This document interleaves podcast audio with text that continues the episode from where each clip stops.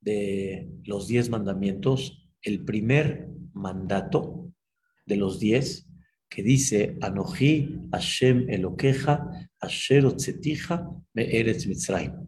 Yo soy Dios, tu Dios. Yo soy Dios, tu Dios, que te saqué de Mitzrayim. Una de las preguntas muy famosas, muy, es por qué Dios, vamos a decirlo así, no se presenta delante del pueblo de Israel en Har Sinai. Yo soy aquel que fabriqué el mundo, hice el mundo, Barati Shamay Baaretz. ¿Sí? Entonces, una de las contestaciones así simples, sencillas, pero es, es obviamente los fundamentos de fe, es de que, que no hay duda que el mundo tiene un creador, ¿sí? Y Dios no necesita presentarse. Yo soy el que fabriqué el cielo y la tierra. O sea, vamos a decirlo en, sentido. Es, es, un es como si me dices el edificio. Tiene un arquitecto y un ingeniero, no hay duda, ¿sí? ¿Quién es? Vamos a decirlo así, quien sea. Sí, pero es como si en ese ejemplo que usted da dice, yo soy el arquitecto que hice las bajadas. Eso, ¿y qué? ¿Y qué? ¿Quién hizo el edificio? qué? O sea, o sea ¿qué, ¿qué, gano con esto? Está bien, lo hiciste eso. ¿Y qué? Okay, sí. Eso lo hiciste. Eso lo hiciste. Está bien, está bien. Pero viene Boreolam y te dice, existió esa presencia de Dios durante el inicio del mundo hasta la salida de Mitzrayim.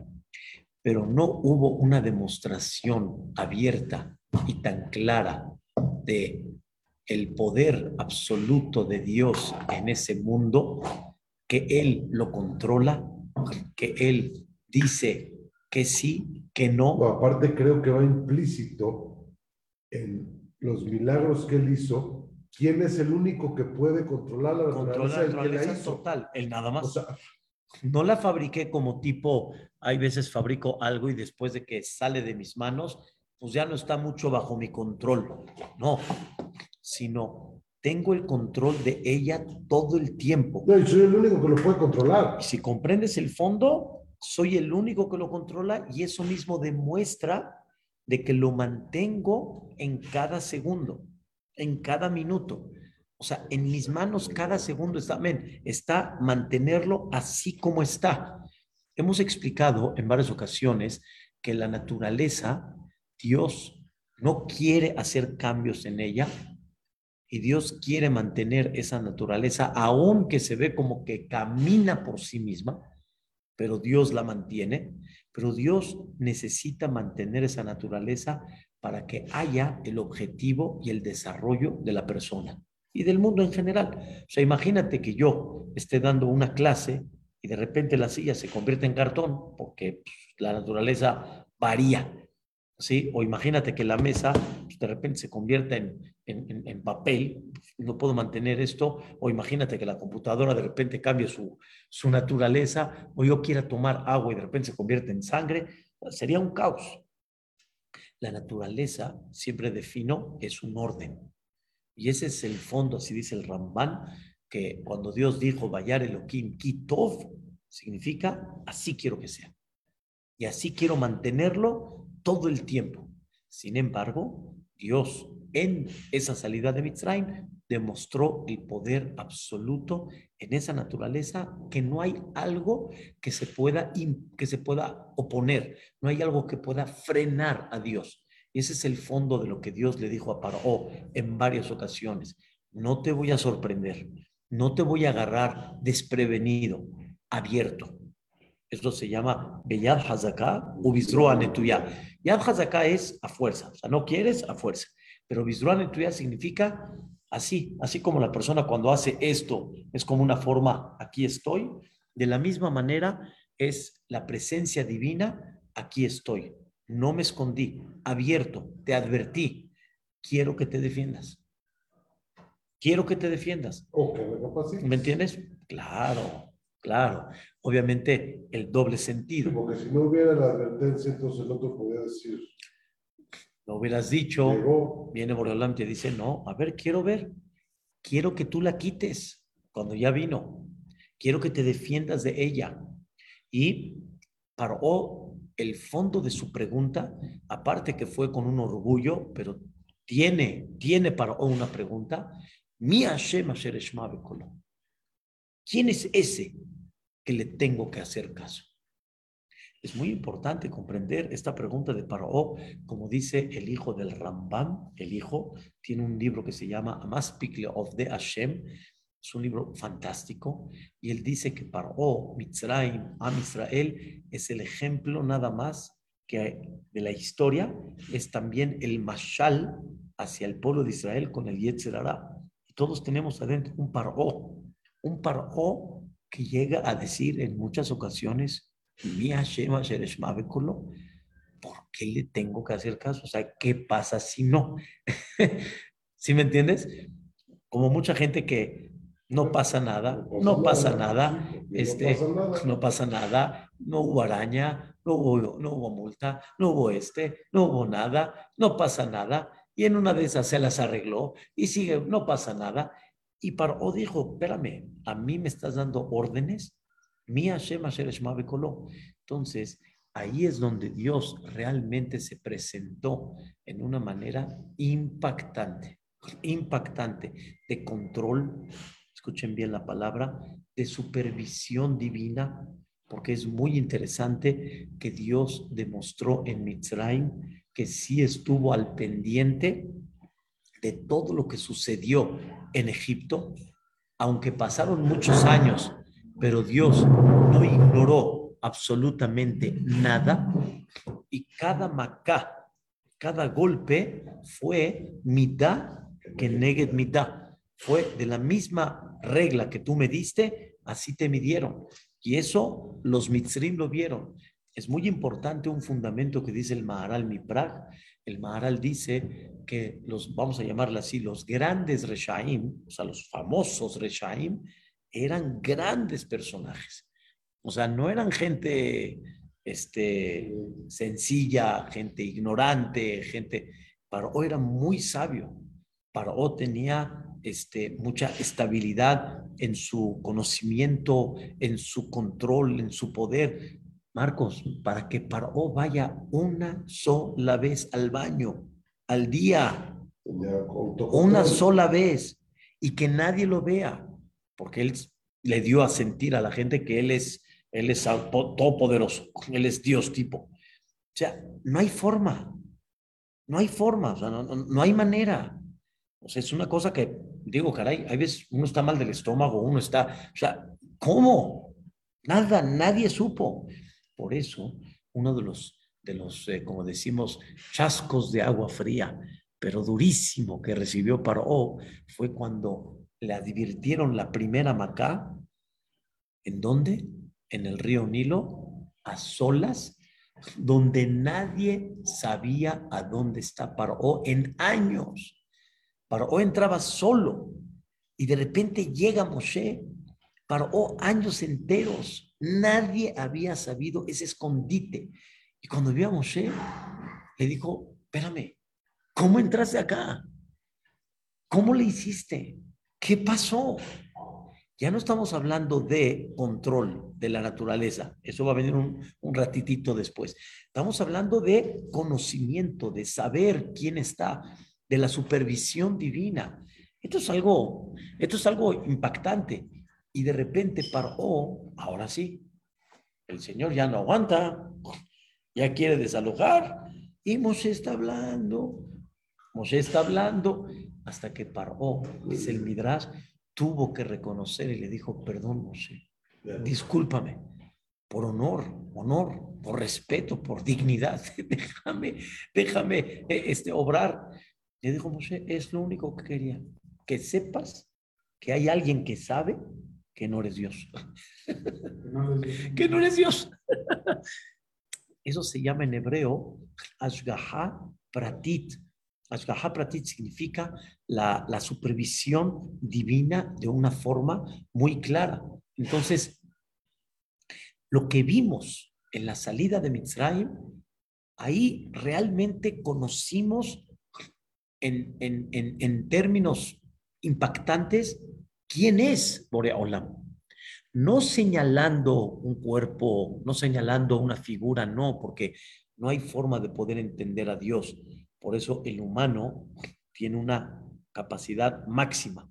Su capacidad sí puede entender que hay alguien arriba de él, pero Mihu, ¿quién es él? Es lo que decimos, Ehad. Es único.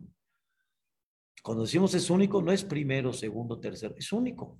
Entonces no lo vas a poder captar.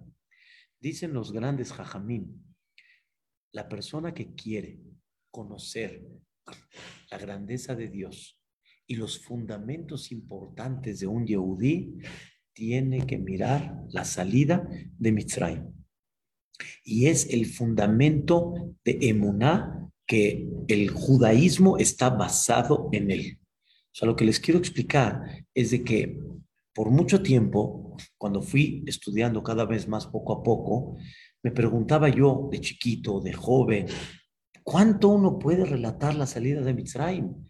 Ahorita pregúntale a tus hijos ya casados, ya sabemos, sangre, rana, piojos, animales, esclavitud, salida. Ya, ya se vuelve un cuento. Se vuelve un cuento, o sea, ¿Cuánto? Y, y, y, me vienes tú con Maase, Berrabi, Eliezer, Berrabi, Yehoshua, Berrabi, Elazar, Benazaria, Berrabi, Akiva, Berrabi, Tarfón.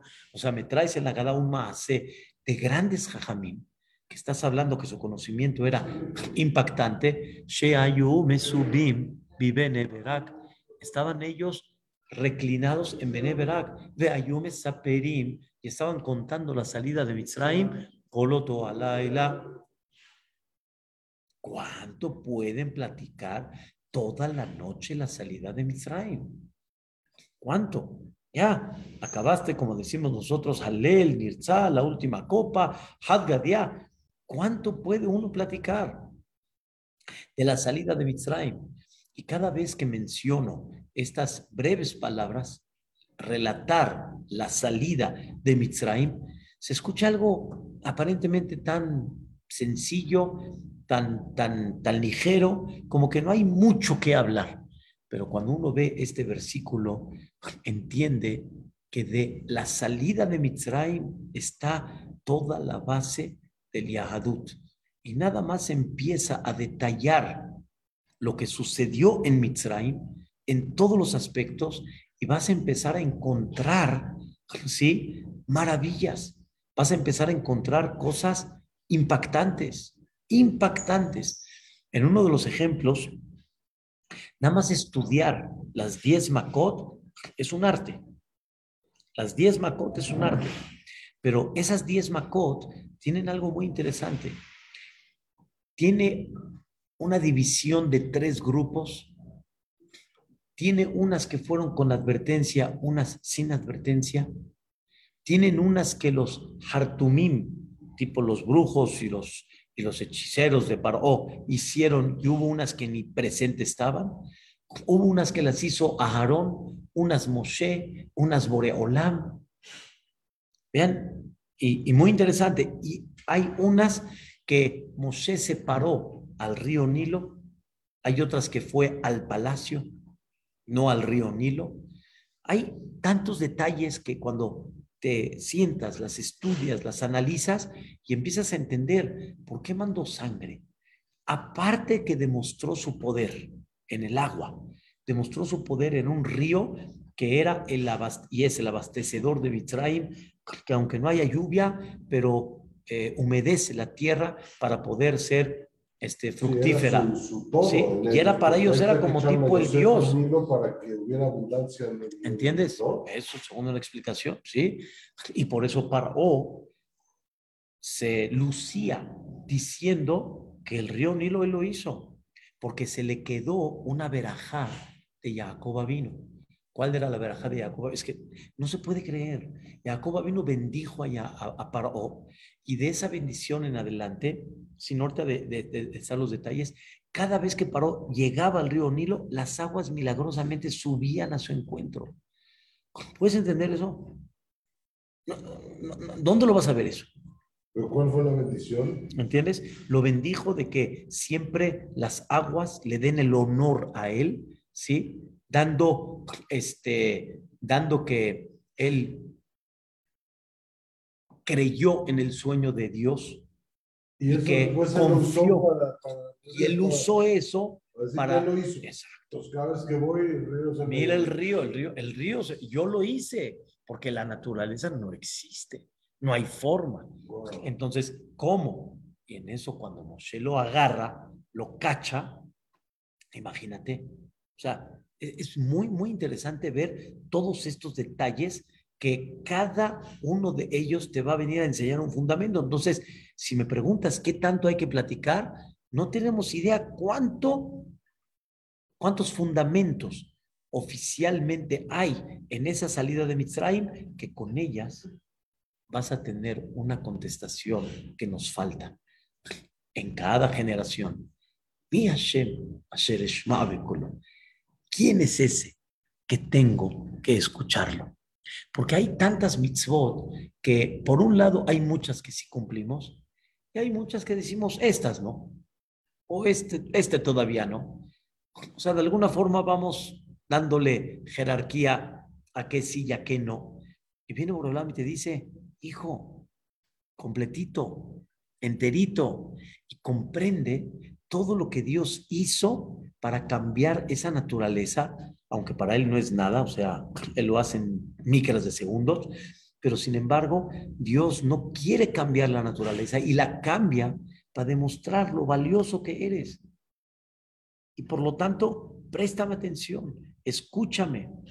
Ustedes saben que la Mishnah en Pirkei Avot dice que así como vieron 10 makot, yo ya no quiero, llevo varios años que yo, yo ya no traduzco plagas, porque plagas se oye como una plaga, o sea, como una plaga que, como, sí, así como una plaga que viene, y han habido, en Eretz Israel y en varios lugares han habido plaga de langosta, no sé si han visto los videos, o sea, muy interesante, pero muy este, impactante, plagas, así de que de repente llegan este, cantidades enteras. Esto no fue una plaga, la misma palabra dice, esto fue makot. Esos golpes.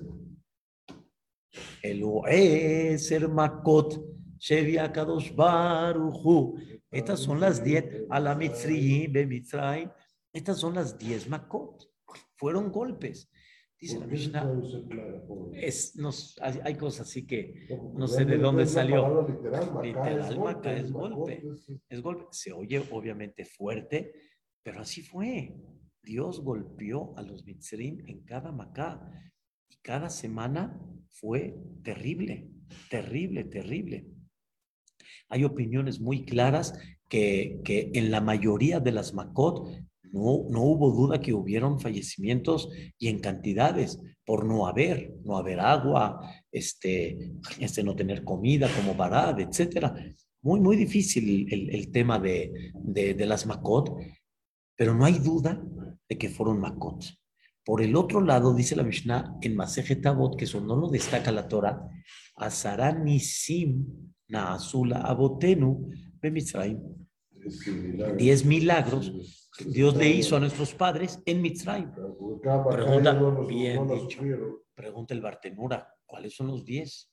¿Cuáles son las diez Makot? Perdón, los diez milagros que ama Israel. Respuesta, que el Mitzri, cuando viene una, vamos a llamarle, una epidemia que golpea parejo, ¿sí? y de repente tú, tú sí tienes agua y el Mitzri no tiene agua, pues ahí está clarito. Cuando tienes una macá de cefardea, de ranas, que el pueblo de Mitzrayim se está volviendo loco con el ruido, con las, con las, las mordidas y con todo lo que representó la cefardea, y tú como si nada, o sea, el cefardea... Qué interesante que lo, lo marca como un milagro, como lo que realmente fue. Porque cuántas veces vemos cosas y decimos, a mí me pasó, ah, pero no, no, no, fue No. un milagro, no, a mí me pasó porque yo. Eso. Ay, Ya, pero aquí se vio clarito como el agua, se vio ese detalle, se vio ese punto. Ahora, dentro de las Makot hay que estudiarlas. Hubieron Makot que sí los Yehudim estaban rodeados de la Macá, pero a ellos no les afectó. Y hubieron Makot que Dios dijo, voy a dividir y te voy a enseñar que donde están viviendo los Yehudim no va a entrar la Macá. ¿Tienes la diferencia? Por ejemplo, Dam había. Dam estaba en todos los lugares. Pero el Yehudí agarraba y tenía qué? Agua. Al ladito había sangre y el que tenía agua. Cuando él llenaba el río Nilo, el río estaba sangre y él llenaba era agua. Pero no es de que en la ciudad donde vivían los Yehudí no hay sangre. Se fardea, hubo, pero no les molestó, no sintieron una incomodidad por eso, fue parte del milagro. Pero, por ejemplo, Aró, bestias salvajes, nada. No entraron. No entraron. Sí lo vieron en esa época ellos como milagro. Claro. O sea, sí, sí, Claro, dijiste algo maravilloso. Dice uno de los grandes comentaristas, el Ran y otros más, dice, Dios, para sacar al pueblo de Israel de Mitzrayim, puede hacer en un solo golpecito para sacarlos. Es más, ni golpe, los tiene quietecitos. ¿Me entiendes? Y los saca. Pero Dios tenía dos propósitos en diez Makot, ¿sí? O tres, tres propósitos. Uno, demostrar su poder absoluto en el mundo entero, abajo, escuchen bien, arriba, o sea, todo lo que es la vida por encima de la tierra, y arriba, el cielo, el aire, la oscuridad, la, la langosta, el barad, y este, obviamente la vida de la persona, que es Macat Bejorot, muy claro, una cosa increíble, nada más los Bejorot. ¿Cómo puedes dividir? ¿Cómo? No, no hay forma, eso es un, demuestra un control total y absoluto, un control increíble. Aparte, creo que había yo escuchado que había quien este, era primogénito de mamá y, que tenía, y, y no ni sabía ni que, que, que Hashem, o sea, Oye, murió este, ¿de dónde? es el segundo, no era el primero. Era el primero del otro. Y pensaba que era su hijo y era del otro. Y ahí se demostró más, o sea, Ahí se, descubrió una vergüenza muy grande, etc. Entonces, ese fue el primer, el primer propósito. El segundo, Macá. El golpe al Mitzri por todo lo que le hicieron a los Yehudim, que les digo, esas son cuentas de Dios profundas. Ahí sí no entro en ningún detalle. Cómo Boreolam cobró en un año dividido en 10, ¿sí? Makot, cómo cobró todo lo que hicieron en, en 86 años de amargura. ¿Sí me entiendes, Pepe? Y hay mucha gente que tal vez ya no vivía, ¿sí? ¿Y qué pasó con ellos? Eso es un tema que el Zohar Kadosh habla un poquito de eso, pero el punto principal fue la segunda, el segundo objetivo que fue Macá. Y el tercero, la primera es el poder absoluto de Dios. La segunda es Macá, golpear. Y la tercera es la que dijiste, para que el mismo Am Israel empiece a trabajar quién es ese Dios, Asher Eshma Bekolo, que en un futuro, ¿sí? Este, se puede decir, desde que comenzaron las Makot hasta Matan Torah, aproximadamente pasó año y tres meses, es nada más un aproximado, y Am Israel llegaron al nivel que le dijeron a Dios, Naase Benishma. Pero eso no fue-. Pero eso no fue de la noche a la mañana. Tuvo que ser un qué? Proceso. Y ese proceso es así como cuando ves al Todopoderoso y dices, no, no, no, yo delante de este, yo me cuadro. ¿Me entiendes? No, yo creo que para como estaban, tuvo que haber eso para llegar a como estuvieron. O sea, Bien dicho.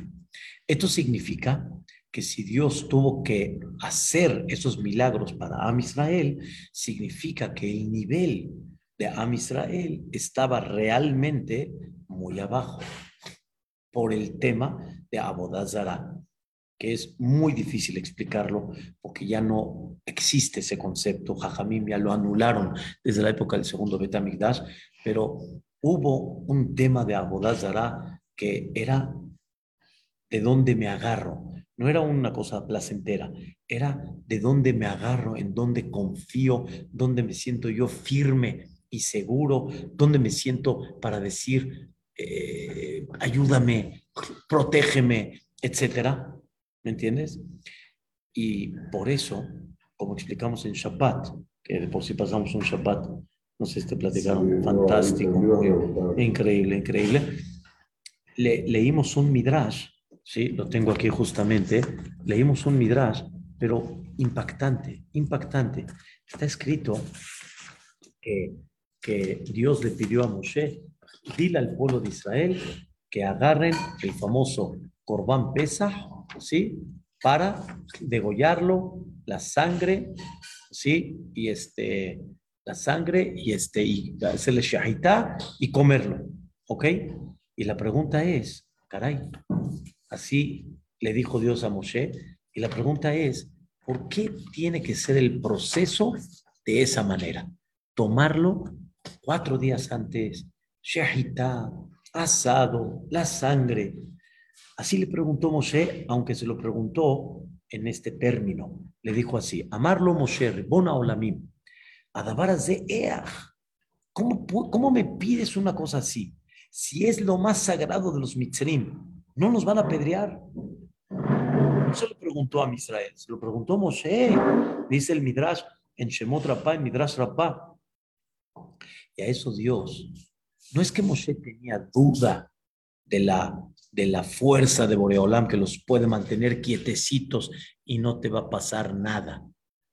En eso no hay duda, no te va a pasar absolutamente nada. Pero la pregunta de Moshe es, ¿por qué tiene que ser de esta manera? ¿Por qué me estás pidiendo ¿sí? ese sacrificio, vamos, del pueblo de Israel? Y a eso le contestó Dios a Moshe, amarlo a Kadosh Baruj Hayeja. ¿Saben qué es Hayeja? Ya ni por tu vida.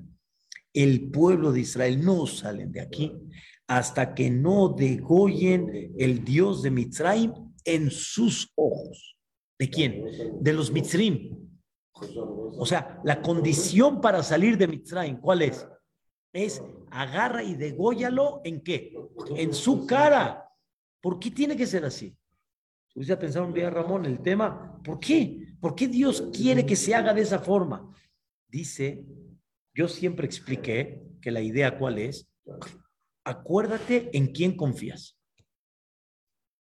¿A quién le tienes más respeto? Es como esa pregunta, ¿no? ¿A quién le vas a hacer caso? ¿A él o a mí? ¿A quién le vas a tener más miedo? Yani, ¿a él o a mí?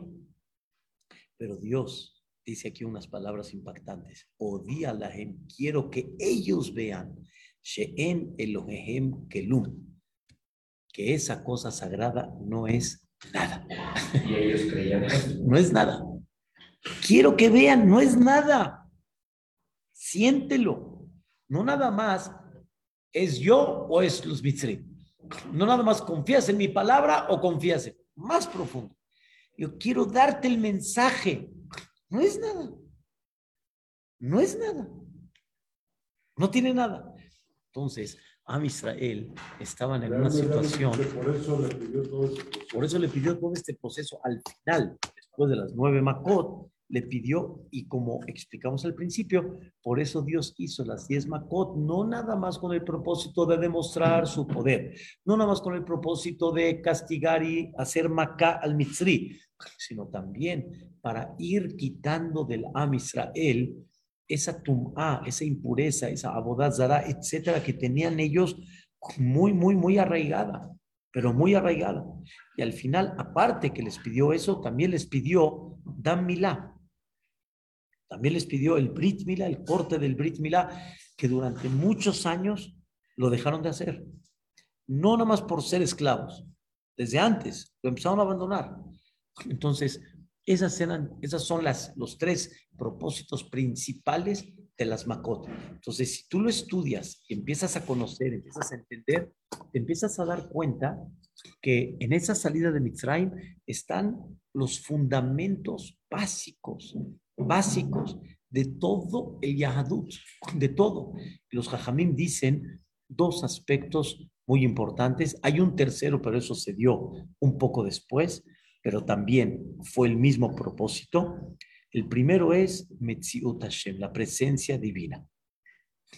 Número dos, Ashgahat Hashem, significa la supervisión divina en todos los aspectos.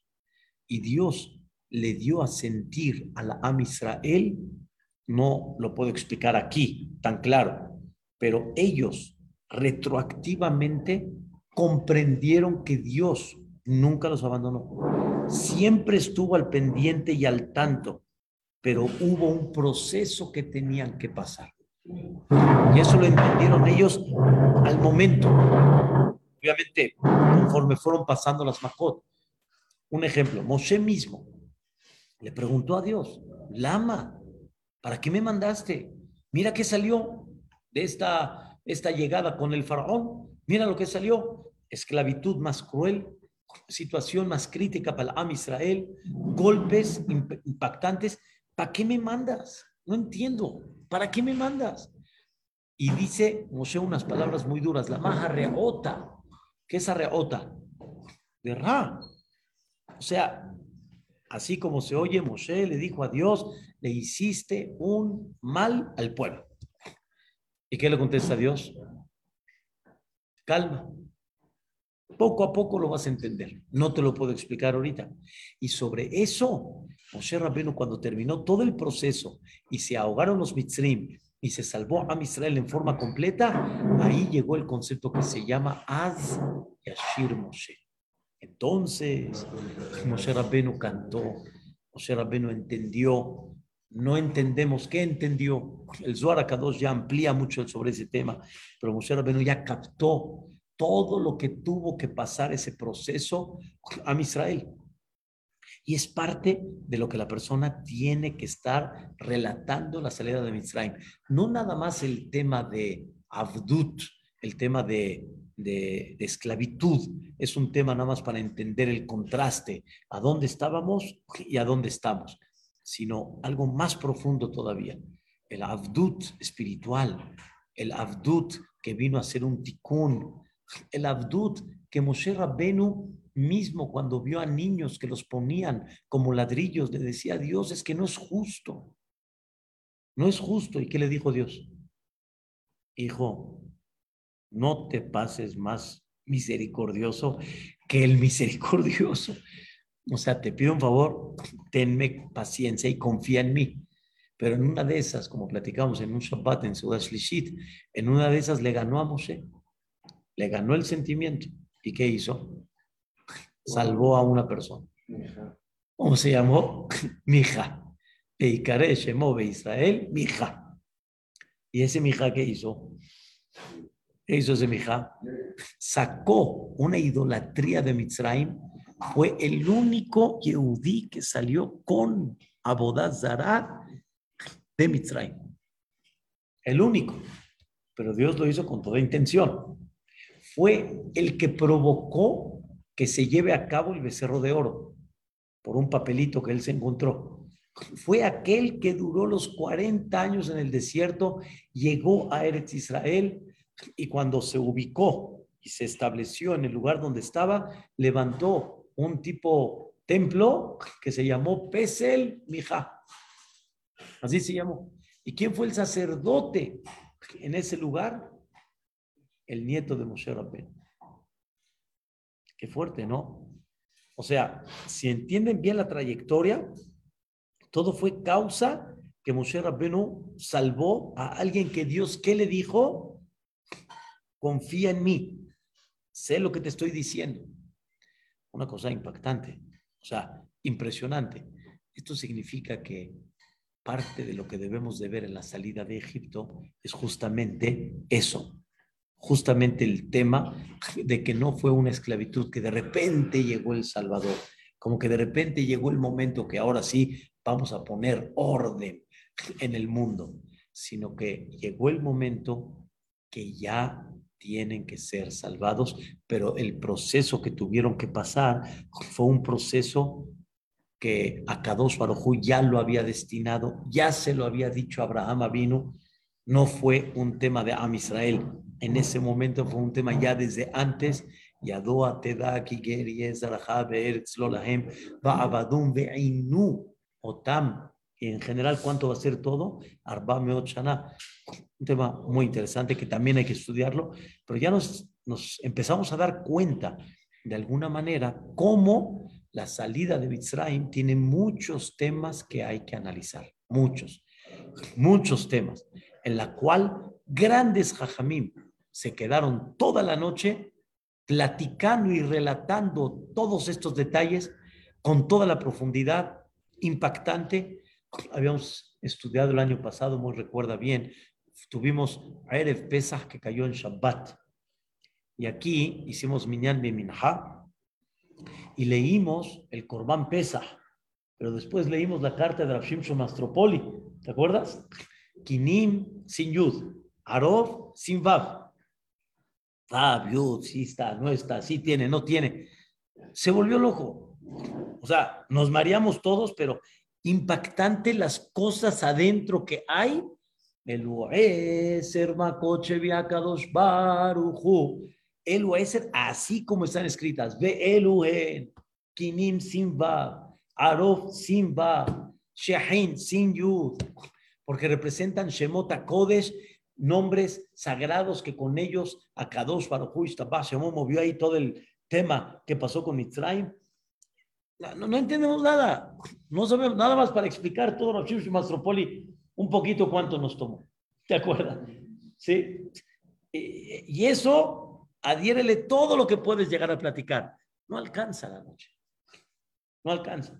Pero ya sé que por ahí de, de ya está un ojo medio cerrado una, una, una cabeza que ya está medio en la almohada, y ya Hazid Mirza es la que se queda ya pobre, la que nadie le canta en su piense y entendiense, y alabar a Dios pudiense. Son los trece otzarot, son los trece tesoros que Am Israel tiene, hay que explicar cada uno. Es muy interesante. Esto es el tema así, muy en breve, de lo que significa realmente. Entonces concluimos para el día de hoy.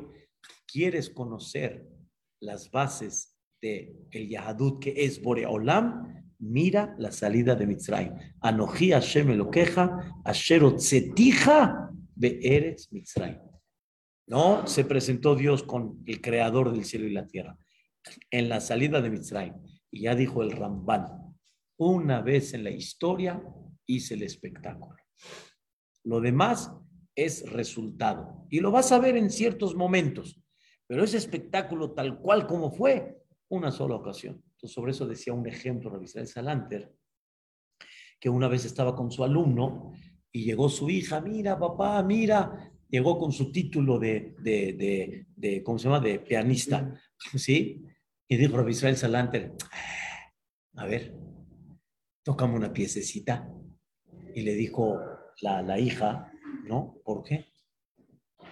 Le dice, hija, te está pidiendo el jajam, tócale una pieza. Dice, papá, él no me está pidiendo que le toque una pieza para disfrutar.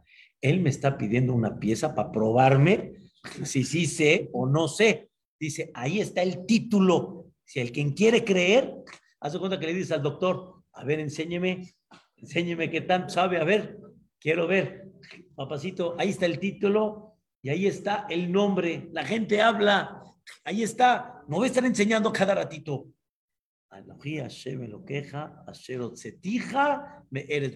Ya lo enseñé, ya lo publiqué y la gente lo habla, la gente lo publica. Y ya de ahí, básate tú y échale ganas para despertar esa fe y esa confianza en Boreola. Amén, ve amén. Adentro